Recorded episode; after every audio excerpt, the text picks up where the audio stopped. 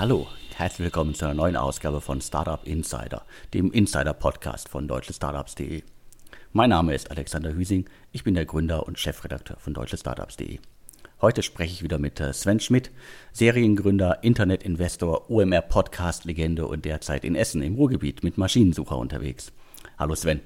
Moin Alex, vielen Dank. Die heutige Ausgabe wird gesponsert von 42 Matches. Auf jeden Fall schon mal ein sehr guter Name. 42 ist ja die Antwort auf alle Fragen. Worum geht's bei 42 Matches? Das ist ein HR-Startup aus äh, Berlin. Die kümmern sich darum, äh, schnell gute Entwickler und Tech-Talente zu suchen und zu finden. Konkret geht es um erfahrene englischsprachige Kandidaten und äh, 42 Matches hilft dabei, diese nach Berlin bzw. nach Deutschland zu holen. Es ist eine Art Rundum-Service, also von der Visabeschaffung bis zu den Anforderungen im Detail checken die alle Kandidaten und sorgen dafür, dass die in der Regel zumeist in wenigen Wochen vor Ort loslegen können. Die Kandidaten durchlaufen dabei einen persönlichen Auswahlprozess. So wollen sie sicherstellen, dass äh, beide Seiten gut zueinander passen. Und auch um den Umzug und alle Sachen, die darum, drumherum äh, passieren und äh, dazugehören, da kümmert sich 42 Matches. Das heißt, es geht auch nach der reinen Vermittlung weiter. Es soll eine langfristige Partnerschaft sein.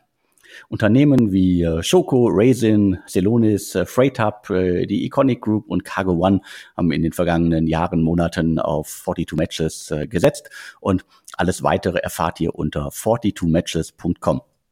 Ja, auch von mir nochmals einen großen Dank ähm, an den Sponsor 42 Matches. Ja, apropos Sponsoren, ähm, auch die Gründerszene, unser Mitbewerber, der ab und zu vergisst, ähm, als Quelle diesen Podcast hier anzugeben.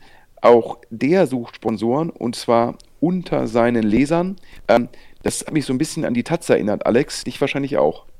Genau, mich hat es auch an die Taz erinnert. Es geht ja sozusagen darum, unterstütze unseren Journalismus mit einem Beitrag deiner Wahl. Und es geht darum, äh, dass Gründerszene jetzt ähm, von den Leserinnen und Lesern äh, einmalige oder regelmäßige monatliche Spenden einsammeln möchte. Und äh, ja, mich hat das auch ein bisschen verwundert, weil wir reden ja immerhin hier über Gründerszene und äh, den Springer-Konzern im Hintergrund. Das macht vielleicht bei der jetzigen Situation, wo Springer ja auch äh, massiv umbaut, abbaut in bestimmten äh, Segmenten wie der äh, Weltgruppe, wo ja Gründerszene, glaube ich, auch zugehört, vielleicht nur ein bisschen schlechtes Signal. Ja, also ganz, ich kann das bei der Taz verstehen. Nach meinem Verständnis hat die Taz eigentlich keinen richtigen Eigentümer, wenn man so will, auf jeden Fall niemanden mit tiefen Taschen, der das finanzieren kann. Das ist im Fall der Gründerszene anders. Die Gründerszene gehört zu Axel Springer. Axel Springer letztendlich börsennotiert, aber im Eigentum von zum einen KKA, einem der führenden globalen Private Equity Investoren, die Gründer von KKA, mehrfache Milliardäre, auf der anderen Seite Friede Springer, ähm, auch sie mehrfache Milliardärin. Ja, und jetzt äh, sucht man da sozusagen äh, nach Spendern, Sponsoren unter den Lesern, ich sage mal ein bisschen überspitzt, ja, ähm, damit die Kollegen äh, von KKA weiter Privatjet fliegen können, sollen jetzt die Leser der Gründerszene äh, spenden, ja, und dazu steht dann noch unabhängiger Journalismus. Dazu muss man sagen, die Gründerszene ist nicht unabhängig, denn über Themen, die Axel Springer betreffen, wird dort nicht berichtet. Ja, wenn die Informationen haben zu einer Portfoliofirma, wie damals, als Axel Springer versucht hat, Ideale und Ladenteile zu verkaufen, die Informationen lagen der Gründerszene vor. Damals ist darüber nicht berichtet worden, weil darüber durfte man nicht berichten und da ist für mich Unabhängigkeit ist was anderes. Und hier nochmal an der Stelle ein ganz großes Lob an Rocket Internet, denn deutsche Startups gehört zu Rocket Internet. Und wir können hier alles sagen über Rocket und auch die drei Brüder, die drei Samba-Brüder. Und da gibt es keine Einschränkungen. Und das finde ich, ich finde nicht alles klasse an Rocket Internet, ich finde nicht alles klasse an den drei Samba-Brüdern, aber sie ermöglichen im Gegensatz zu Gründerzähne sind wir hier komplett unabhängig. Ja, genau, so ist es. Da muss ich, glaube ich, nichts mehr zu sagen. Habe ich ja auch oft genug schon in den vergangenen Jahren äh, berichtet und erzählt. Und äh, deutsche Startups gibt es ja jetzt mittlerweile auch schon seit zwölf Jahren. Und ehrlich gesagt, ich habe mich nicht getraut, so eine Spendenaktion zu machen. Das sind ja Tools, die äh, verfügbar sind und für kleine Blogs und äh, kleinere professionelle äh, Angebote macht das durchaus Sinn. äh, auf einem Niveau von Gründerszene finde ich das wirklich auch ein bisschen daneben. Ja, mit, äh, wie gesagt, also äh, Spenden, damit die Kollegen von KKA ähm, Privatjet fliegen können, ja, das finde ich irgendwie eine, anmaßend. Aber zum nächsten Thema, ähm, ja, zu dem Mann, der in der Berliner Szene angeblich jetzt der Realschüler genannt wird, Frank Thelen, ähm, und, zu, und zwar zu unserem Lieblingsthema von Flörke und Crowdfunding. Ähm, das Spannende, ähm, ja, letzte Woche kamen die Nachrichten von Flörke, musste Insolvenz anmelden. Das trifft vor allem diejenigen, die über Crowdfunding in von Flörke investiert haben.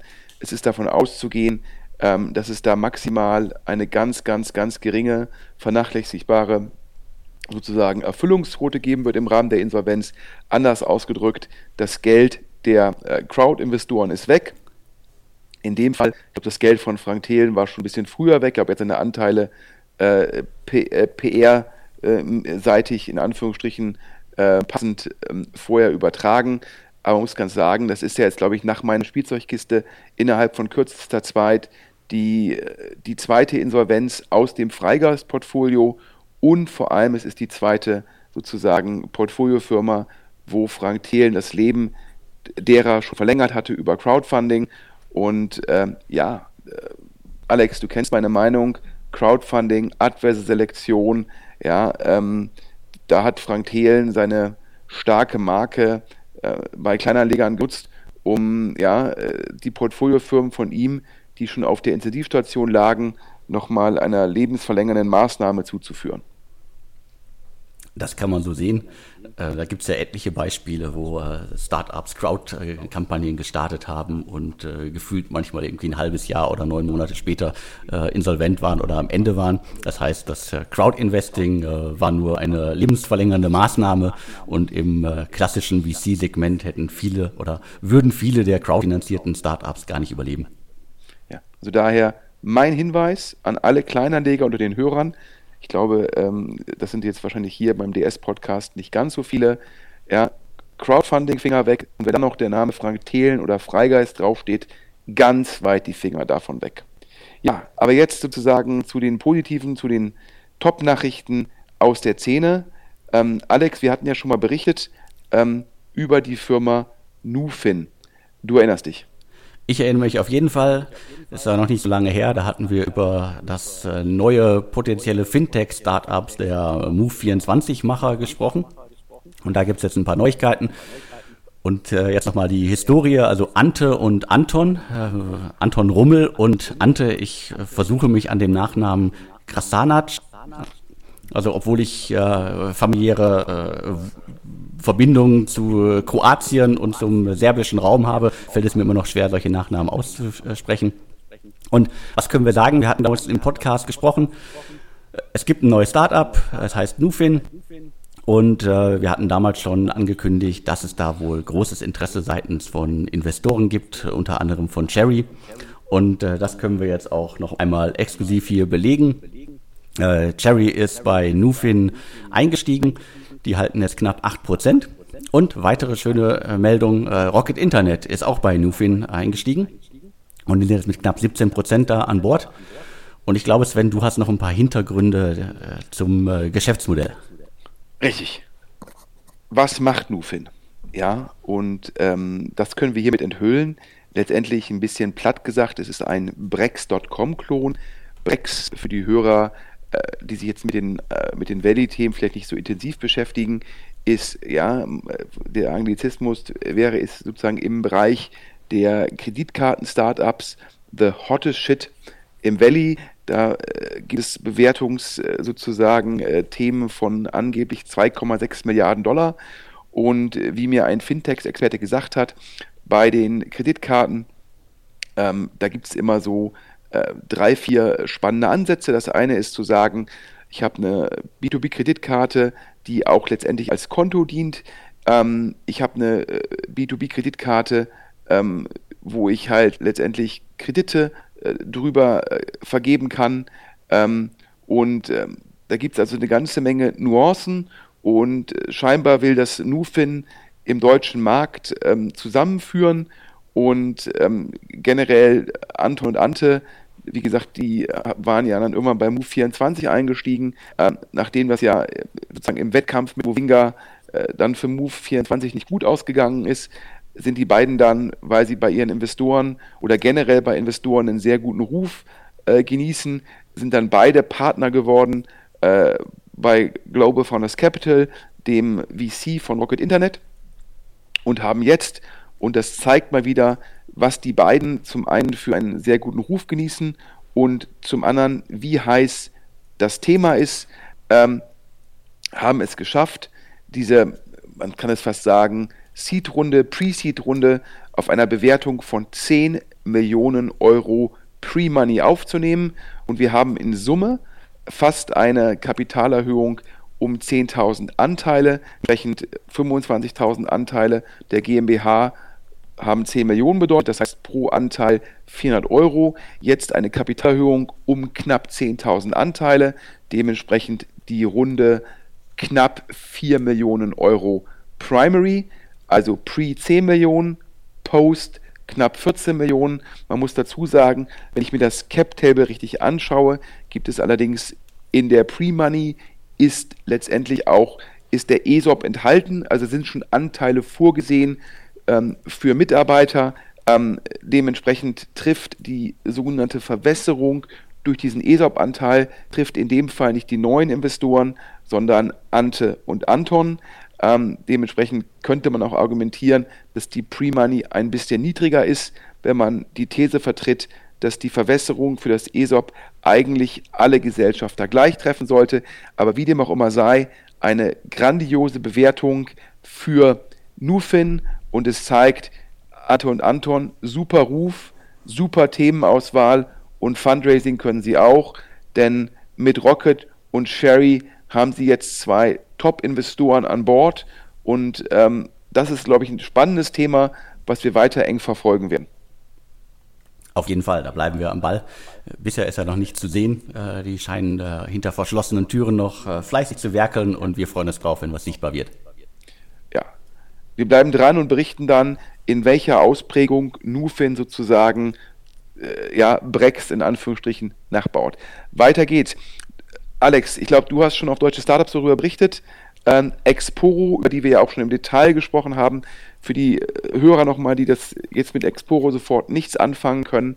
Exporo ist eine äh, Crowdfunding-Plattform für ähm, Immobilien ähm, und die haben ihren, die Nummer 2 im deutschen Markt, Exporo ist die Nummer 1, die haben die Nummer 2 Zinsland übernommen. Alex, ich gebe mal kurz an dich.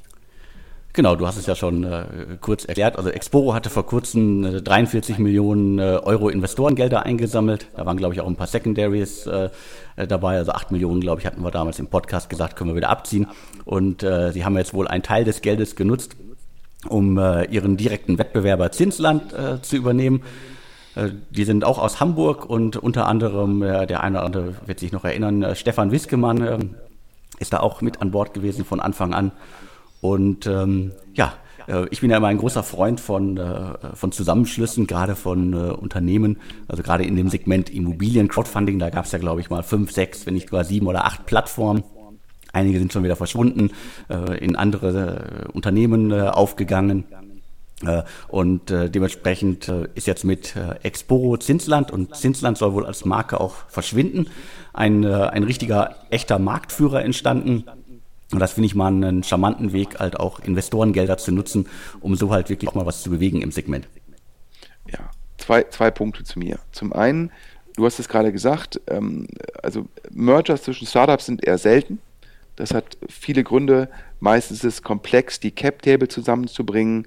Meistens ist es auch nicht immer ganz klar, ob der Upside sozusagen die Verwässerung und die Integrationsarbeit überwiegt. Im Fall von Marktplätzen, und letztendlich sind Exporo und Zinsland beides Marktplätze, ist es natürlich immer sehr, sehr wertvoll, wenn man einen klaren Marktführer schafft, weil der greift halt überproportional EBIT vom Gesamtmarkt ab. Das ist die Logik hinter Exporo und Zinsland. Dennoch immer Respekt, wenn man es hinbekommt. Da gibt es auch einen alten Blogpost von Bill Gurley, dem General Partner von Benchmark, ja, warum es so schwer ist, bei Startups einen Merger hinzubekommen. Ich glaube, ähm, er hat das damals gezogen auf den Mörder von Grubhub und Seamless. Ähm, und auch da zwei Marktplätze, die jetzt mit Grubhub dann einen Marktführer in den USA kreiert haben. Und deshalb war es für mich besonders spannend, im Markt zu erfragen, wie sieht jetzt die Struktur aus, wie sieht die Dealstruktur aus? Und da hat man eine sehr elegante Lösung gewählt. Ähm, also Expo hatte ungefähr 85% Marktanteil versus 15% Zinsland. Gab es ja noch ein paar kleinere, aber zumindest zwischen den beiden das Verhältnis 85-15. Und wie bewertet man dann Zinsland? Und aus Exporo-Perspektive gibt es ja dann mehrere Restriktionen. Zum einen sagt man ja, ähm, wir haben zwar eine Bewertung äh, Ende letzten Jahres, Anfang des Jahres von Partec bekommen, aber seitdem sind wir gewachsen. Und zweitens die Thematik, ähm, wir haben das Cash aufgenommen von Partex, um das Wachstum zu investieren und nicht für M&A. Das heißt, wie gehe ich mit diesen Restriktionen um? Und äh, Leute aus dem Cap Table haben uns berichtet, dass es da eine sehr elegante, elegante, Lösung gefunden worden ist, denn man hat, man hat Zinsland für 20 Millionen Euro übernommen. Ja, man hat also einen Preis für Zinsland festgelegt, ähm, aber man zahlt das nicht in Cash, denn das Cash, was Exporo hat, will Exporo ja nutzen, um weiter zu wachsen und auch um dieses Wachstum zu finanzieren, da man noch nicht Cashflow positiv ist. So, es ist die zweite Frage. Ja, jetzt hat man sich auf 20 Millionen in Aktien geeinigt, aber zu welcher Bewertung? Und da ist die Lösung, die Zinslandgesellschafter können diese 20 Millionen Euro in der nächsten Runde von Exporo investieren. Das heißt, wenn dann Exporo sozusagen in einem Jahr nochmal eine Growth-Runde macht, dann können die Zinslandinvestoren diese 20 Millionen Euro, die natürlich im Endeffekt letztendlich ja nicht Cash sind, aber es wird so getan, als hätten sie Cash bekommen und dieses Cash investieren sie dann in der nächsten Runde ja, äh, kriegen natürlich wahrscheinlich so eine Mindestverzinsung, damit die Zeitdauer zwischen jetzt und der nächsten Runde abgedeckt wird. Und falls es nicht zu der nächsten Runde kommt, weil beispielsweise Exporo in der Zwischenzeit Cashflow positiv wird und keine nächste Runde machen will, dann gibt es wiederum nach einer gewissen Zeitdauer die Möglichkeit, dass sie in jedem Fall konvertieren können.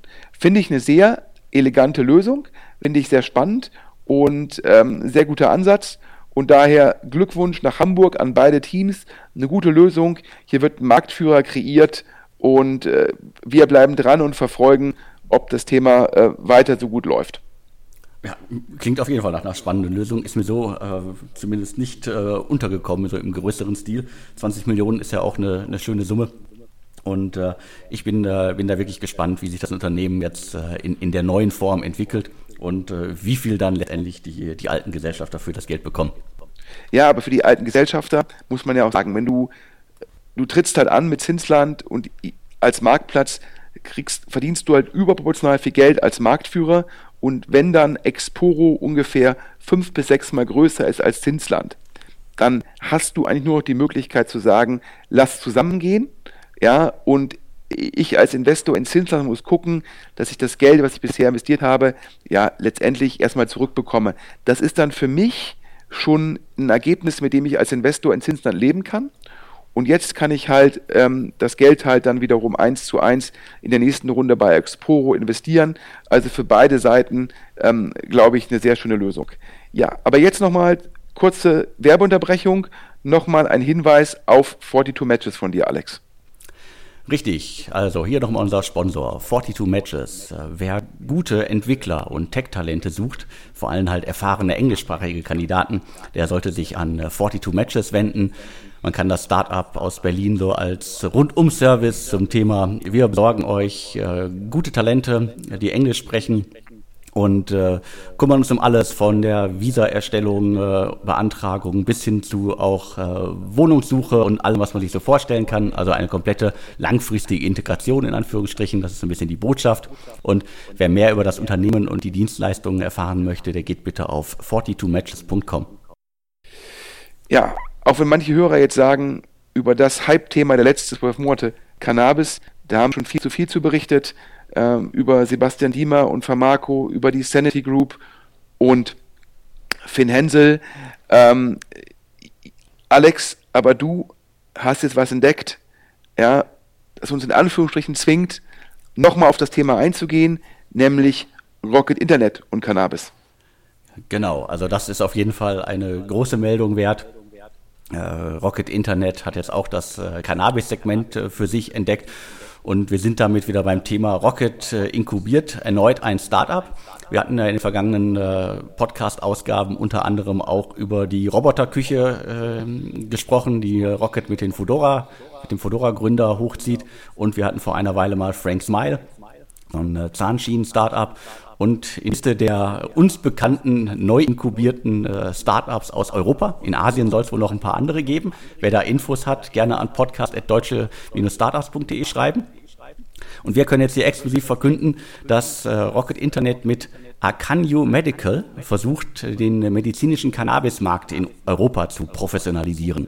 Das Startup wird geführt von Evan Shore und Alexander Marius Le Prince. Sind mir in der Startup-Szene bisher nicht äh, begegnet. Und äh, Rocket Internet hält jetzt äh, zum Start 48,5 Prozent am Unternehmen. Die Website zum Unternehmen, die verlinke ich gerne auch äh, im Artikel auf deutsche Startups. Die war in den letzten Tagen mal da, dann wieder weg. Dann war es nur so ein WordPress-Theme. Äh, das heißt, da wird gerade richtig schön dran gearbeitet. Man kann äh, zugucken. Und ich glaube, in der Szene ist das bisher auch noch nicht im Großstil rumgegangen. Also in so einem Segment weiß man da sonst immer, was machen die anderen, was kommt Neues. Aber es kommt, glaube ich, gerade so viel Neues, dass äh, selbst Rocket untergegangen ist. Und ich finde auf jeden Fall extrem spannend und äh, ein, ein guter Wettbewerber für Finn Hensel. Ja, jetzt kommt das Spannende. Ja, rocketnahe Quellen sagen mir, ähm, das sei eine Thematik gewesen, wo Rocket ein Team draufgesetzt hat. Das passt ja auch zu dem ähm, Company Building Ansatz und zu dem knappen 50 Prozent, die Rocket an der Firma hält. Und man hat sich halt alle möglichen Modelle angeschaut, hat sich die Marktgröße angeschaut und sicherlich initial auch dadurch in Anführungsstrichen angelockt über die hohen Börsenbewertungen von Cannabisfirmen, insbesondere in Kanada, aber auch die hohen Bewertungen von Cannabis-Startups, wie man sie partiell in Kalifornien sieht. Das war sicherlich der Ausgangspunkt. Ähm, und je länger man sich das Thema anschaut, scheinbar bei Rocket intern, desto skeptischer wird man, wie groß der Markt in Europa wirklich ist, wie attraktiv der Markt ist und ähm, man hat sich daher noch nicht final auf ein Modell festgelegt. Das heißt, angeblich befindet sich das Thema weiter in der Evaluierungsphase und angeblich auch mit offenem Ausgang. Das heißt, meine Rocket-Quellen sagen mir, es ist auch gut möglich, dass man am Ende sagt, ähm, man macht es vielleicht doch nicht. Ja, das kann man ja auch sehen, wenn du jetzt sagst, ja, die Webseite, manchmal ist sie da, manchmal ist sie nicht da, dass man da noch nicht sich 100% festgelegt hat, welches Modell. Aber sicherlich, ähm, es, es, es ist spannend, es bleibt spannend, ja, wir bleiben da dran. Ich glaube, Alex, du hast da sehr gute Quellen und wenn sich da was tut, dann werden wir wieder im Detail berichten. Aktuell können wir nur sagen, ja, Rocket hat Company Building gemacht, hat eine Firma gegründet, guckt sich den Markt ganz genau an. Ähm, aber was es jetzt genau wird, da müssen wir noch abwarten. Okay, ja, spannende Infos äh, zum Hintergrund. Ähm, das ist ja durchaus normal. Also, und ich finde es ja auch spannend, dass äh, Rocket Internet und auch äh, früher ja diverse andere Inkubatoren, dass sie viel ausprobieren. Und äh, nicht alles davon äh, erlangt die Marktreife, aber es ist oftmals sichtbar und äh, damit müssen halt dann die Investoren oder die Inkubatoren auch leben, dass wir darüber berichten.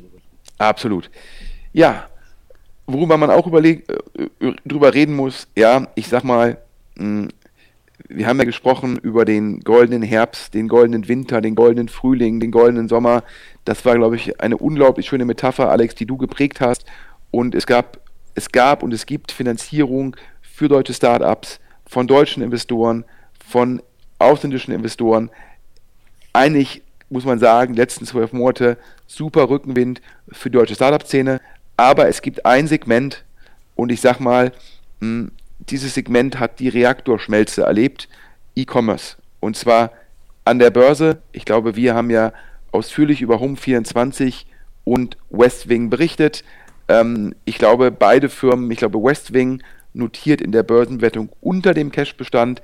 Ich glaube, Home24 notiert ungefähr beim Cashbestand.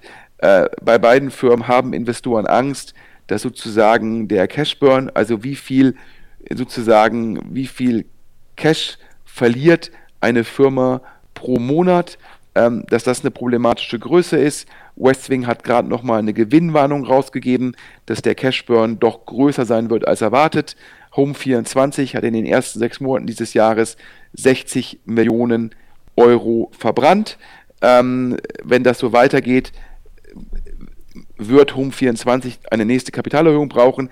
Ich glaube, in Summe haben beide Firmen in der Zwischenzeit, ja, geht das Geld, was man verbrannt hat, auf die Milliarde Euro zu. Ähm, und in der Summe sind beide Firmen, glaube ich, noch so circa 100 Millionen wert. Ähm, das heißt, für die bisherigen Investoren äh, alles andere als ein gutes Investment, ähm, insbesondere für die Investoren, die diese Firmen zum IPO gezeichnet haben. Aber nicht nur die börsennotierten E-Commerce-Firmen leiden, auch die E-Commerce-Firmen im Portfolio von VCs. Wenn ich mit VCs rede, sagen die mir, ja, es gibt für E-Commerce-Firmen letztendlich keine Käufer. Sogar für profitable E-Commerce-Firmen äh, gibt es kaum Käufer. Private Equity Unternehmen, die äh, sonst ja für profitable Firmen als Käufer in Frage kommen, sagen, wir kaufen nur noch E-Commerce-Firmen, die in ihrem Vertical klarer Marktführer sind, die sich abgrenzen gegenüber Amazon, die am besten noch eine Marken haben. Das trifft aber nur auf wenige zu. Und jetzt kommen wir darüber zu sprechen. Ja, es gibt auch in Berlin mehrere Problembären. Ein Problembär ist letztendlich die Firma Tausendkind, ursprünglich mal finanziert von Gruner und Jahr, dann unter anderem finanziert von Capnemic, ähm, E-Commerce für, ich sag mal, ähm, Mode für Babys und Kleinkinder. Ähm, das Modell hat ganz viele Probleme. Alle sechs Monate dreht sich das Inventar. Das Inventar muss vorfinanziert werden. Man, wenn man daneben liegt im Einkauf, hat man ein Lagerproblem. Es gibt unglaublich viel Konkurrenz. Babywals, diverse andere Firmen dem Segment, natürlich darüber ähm, Amazon, ja, ähm, also im Endeffekt ein ganz, ganz dickes Brett. Äh, in so einem Segment muss man ganz, ganz schnell skalieren, um dann von Skaleneffekten zu profitieren. Aber dafür ist 1000 Kind noch zu klein. Die Firma sollte Anfang des Jahres verkauft werden. Ich habe gesprochen mit ganz vielen Corporate Finance Beratern, die haben dieses Mandat alle abgelehnt, weil sie gesagt haben, ja, ich hätte einen Retainer bekommen, aber nein, ich habe nicht daran geglaubt, dass ich die Firma erfolgreich verkaufen kann. Und als Corporate Finance Berater muss ich ja gucken, was ist meine erwartete Einnahme und die ergibt sich aus dem Retainer plus der Verkaufsprämie sozusagen, aber mal der Wahrscheinlichkeit, dass ich die Firma verkauft bekomme. Das Ganze muss ich gegen meine Ressourcen rechnen, gegen meine Zeit und gegen die Opportunitätskosten. Und da haben fast alle führenden Corporate Finance Berater in Deutschland gesagt, 1000 Kind, das ist E-Commerce, das ist nicht Cashflow positiv, das ist alle sechs Monate ein, ein, ein Lager, was sich verändern muss, ein, ein, Lager, was ich vorfinanzieren muss. Nein, danke. Dann hat 1000 Kind oder beziehungsweise die Investoren haben dann CatCap gefunden, eine Beratung aus Hamburg, die das Ganze, sage ich mal, äh, Corporate Finance as a Service, äh, die das Ganze sehr effizient äh, aufgesetzt hat, die dann auch kleinere Mandate übernimmt und dementsprechend eine geringere Erwartung an den Outcome hat. Aber auch CatCap hat es nicht geschafft, sozusagen 1000 Kind zu verkaufen. Was heißt das? Immer wenn VCs Portfoliofirmen haben oder Investoren Portfoliofirmen haben, wo sie sagen, ja, läuft operativ nicht, schwieriges Modell, ja, kann man nicht verkaufen, sogar wenn es besser laufen würde, dann ist die Zeit, Alex, für die Pay-to-Play-Runden. Und da hast du im Handelsregister herausgefunden, da ist 1000 Kind jetzt angelangt. Da gibt es in der Zwischenzeit sozusagen fast mehr Anteile als Umsatz. Ja, richtig. Also die, äh, die Zahlen sind auf jeden Fall schon mal so, dass ich äh, dreimal hingucken müsste. Also das Stammkapital der Gesellschaft wurde von, jetzt mal knapp gerundet, von 554.000 um fast 190.000 erhöht. Und äh, das ist auf jeden Fall schon mal eine Ansage, das sieht man nicht oft. Und da sind wir halt äh, bei einer netten äh, äh, Runde, wo er gespielt wird. Ich hatte deswegen auch nochmal äh, die, die Gründerinnen gefragt, was ist denn bei euch los? Und äh, da habe ich äh, nur eine kurze äh, Antwort bekommen. Und äh, zwar verweist das Unternehmen auf ein erfolgreiches erstes Halbjahr. Und sie wollen das Kapital der Finanzierungsrunde nutzen, um ungebremst und mit dem bevorstehenden Weihnachtsgeschäft weiter wachsen zu können. Also alles als Zitat bitte verstehen. Unsere bestehenden Investoren stehen weiter geschlossen hinter uns, was uns sehr freut. Das ist sagen der Kommentar des Unternehmens. Die Zahlen von, äh, von 1000 Kind waren in den letzten Jahren aber auch schon immer mal wieder äh, hart an der Grenze. Und äh, auch im letzten Jahresabschluss war davon die Rede, dass halt das, äh, die Umsetzung des Unternehmenskonzeptes und vor allen Dingen die Generierung ähm, höherer Umsätze nötig ist, um die Zahlungsfähigkeit bis mindestens Ende 2019 sicherzustellen. Und äh, ja, äh, vor allen Dingen die, die mediennahen äh, Gesellschafter, also äh, PDV, die Rheinisch-Bergische Verlagsgesellschaft, äh, MDO, die haben äh, jetzt äh, weiter in 1000 Kind investiert, um zu gucken, oder die setzen noch darauf, dass sie es irgendwie zum Erfolg bringen können, vielleicht doch noch irgendwo verkaufen können. Von den Zahlen her, also 2017 äh, war das Unternehmen so ungefähr bei 25 Millionen Euro Umsatz und hat äh, 6,4 Millionen Euro äh, Verlust gefahren. Das heißt, äh, man musste sich schon immer ein bisschen Gedanken darüber machen, wie geht's denn eigentlich weiter? Und äh, auch die letzte Finanzierungsrunde, das waren 15 Millionen, war vor allen Dingen eine Debt-Finanzierungsrunde von äh, Davidson Capital und äh, die sind jetzt auch weiter dabei. Das heißt, im schlimmsten Fall ist es auch noch eine sehr teure Runde jetzt gewesen. Ja, ich habe es ja schon öfter gesagt, wenn Davidson Capital investiert, ja, dann ist eine Firma schon auf der Intensivstation. Dann gibt es keine VCs mehr, die investieren wollen. Dann wollen die Bestandsinvestoren nicht mehr investieren. Ähm, das ist adverse Selektion pur. Ähm, das sind mega harte Bedingungen, die man da als Gründer, als Gesellschafter akzeptieren muss.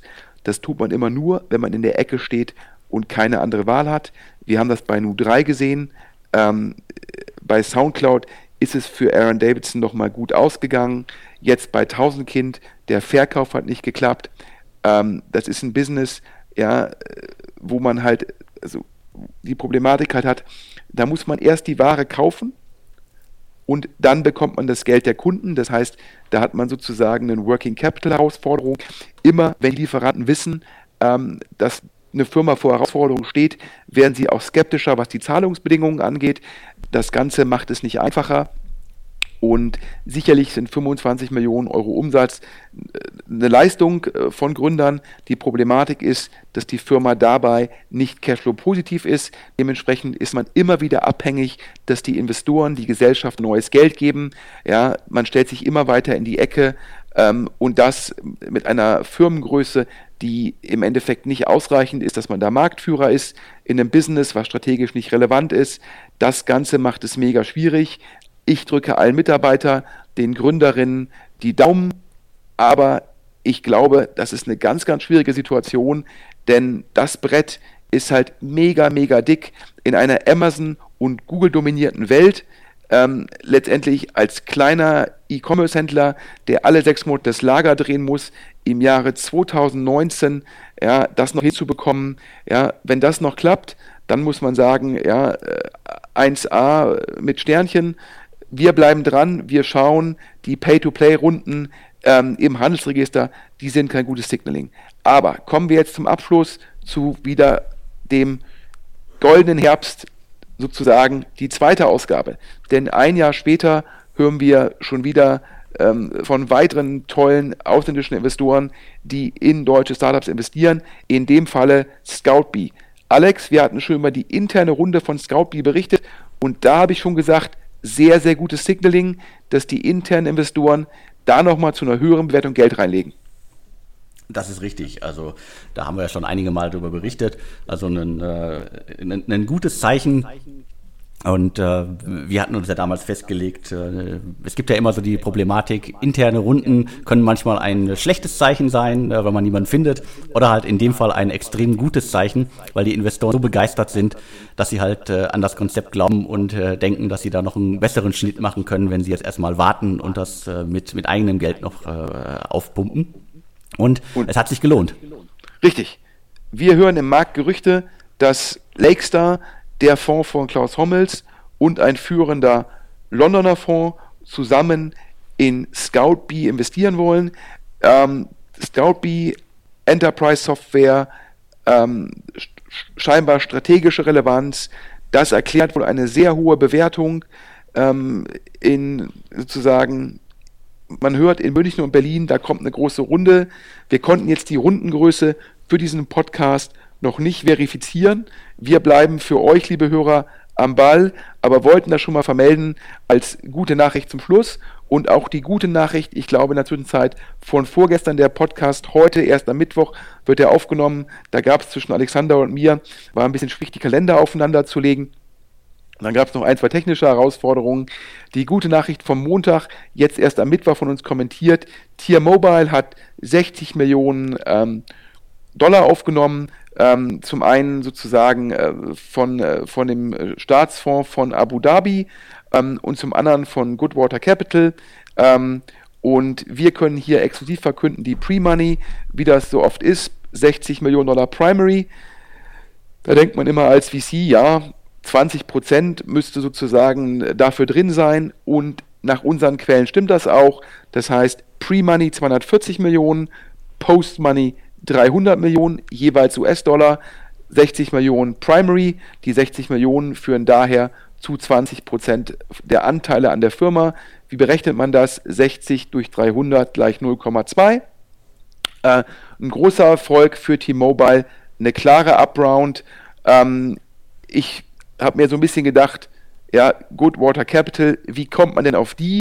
Ja, wenn man jetzt im Endeffekt Investoren ansprechen würde als Investmentbank oder Corporate Finance Berater, der tätig ist für Tier, dann würde man wahrscheinlich auf Goodwater Capital nicht kommen.